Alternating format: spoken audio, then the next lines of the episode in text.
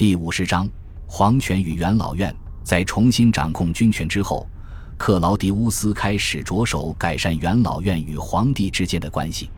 卡利古拉的烂摊子不仅仅是皇帝与军队的不和睦，皇帝跟议员的关系更是不共戴天。掌控着帝国所有资源的议员们依然对皇帝不久前的暴行记忆犹新，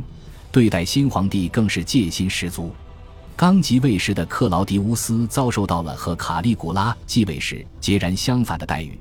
议员们非但没有第一时间表示忠心，明里暗里也常常给这位残疾皇帝使绊子，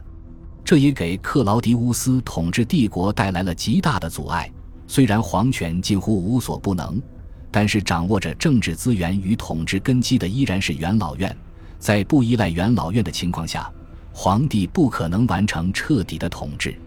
身为史学家的克劳迪乌斯自幼熟读史书，他了解罗马保守的本性以及对上下关系的热衷。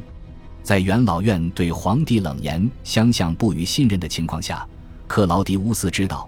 他不可能像提比略或者卡利古拉一样再继续打压议员。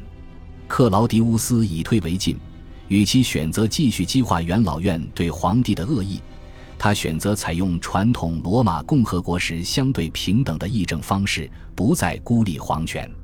这一新议政方式无疑对于罗马帝国时期的元老院来说是一个很大的改动。克劳迪乌斯在议会时不再坐在皇帝单独的中心位置，而是选择了坐在元老院议员当中。他拒绝其他议员称呼他为胜利将军，并且会经常听从元老院的意见。克劳迪乌斯同时还恢复了元老院铸造铜币的权利。克劳迪乌斯的这一系列遵循传统的举动，确实让他赢得了不少议员们的好感。但是，仍有许多议员对这位残疾人充满鄙夷。他们不相信克劳迪乌斯的智商与判断能力，认为皇帝是一个轻易被人左右的智障，并对他充满鄙视。眼看妥协之下，并未能赢得元老院的信任。克劳迪乌斯又采取了另一种策略，合法的削弱元老院对罗马行政的影响力。公元四十七年，克劳迪乌斯效仿凯撒与苏拉削弱元老院时采取的手法，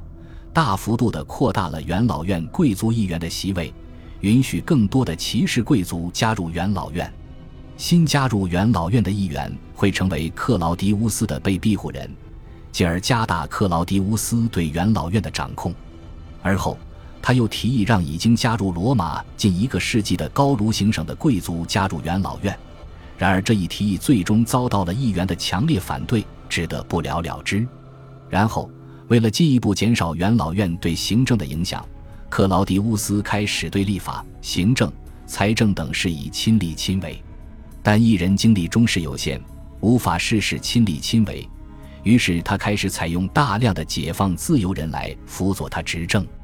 一时解放自由人的地位在罗马得到大幅度的提升。这些解放自由人从皇帝身上获取的权力也越来越大，与朱元璋重用太监的目的十分相似。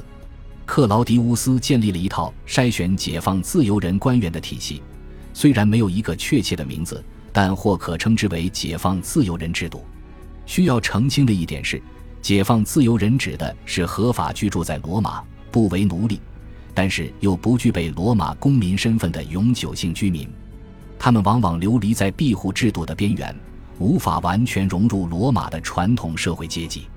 而所谓解放自由人制度，并不是一个法律明文规定的制度，而是一种选拔人才并任用人才的方式。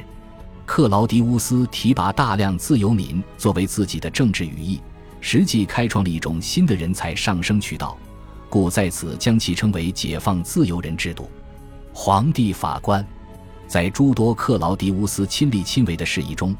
最为著名的便是他直接参与了诸多司法案例，并且担任审判法官。克劳迪乌斯在任期间，曾旁听与审判了无数大大小小的司法案例，对此，史学家们争议纷纷。苏埃托尼乌斯认为克劳迪乌斯的庭审与判决太过随心所欲，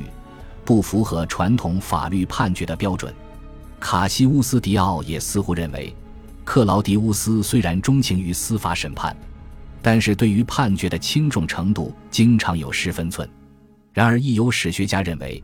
无论克劳迪乌斯的审判结果是否符合司法先例，克劳迪乌斯本人十分喜爱法律，并十分注重司法的效率与公正，为此他乐此不疲。为了保证司法流程的公正，克劳迪乌斯将陪审团的参与年龄提升到了二十五岁，原因则是陪审团的年龄越大，越有可能做出有经验的判断。克劳迪乌斯还亲自下令，让法官们提升审判的效率，并且只有在处理完所有开始司法流程的案件之后才能休假。这样也确实大大的提高了司法流程的效率，进而加大了克劳迪乌斯在解放自由人与平民中的声望。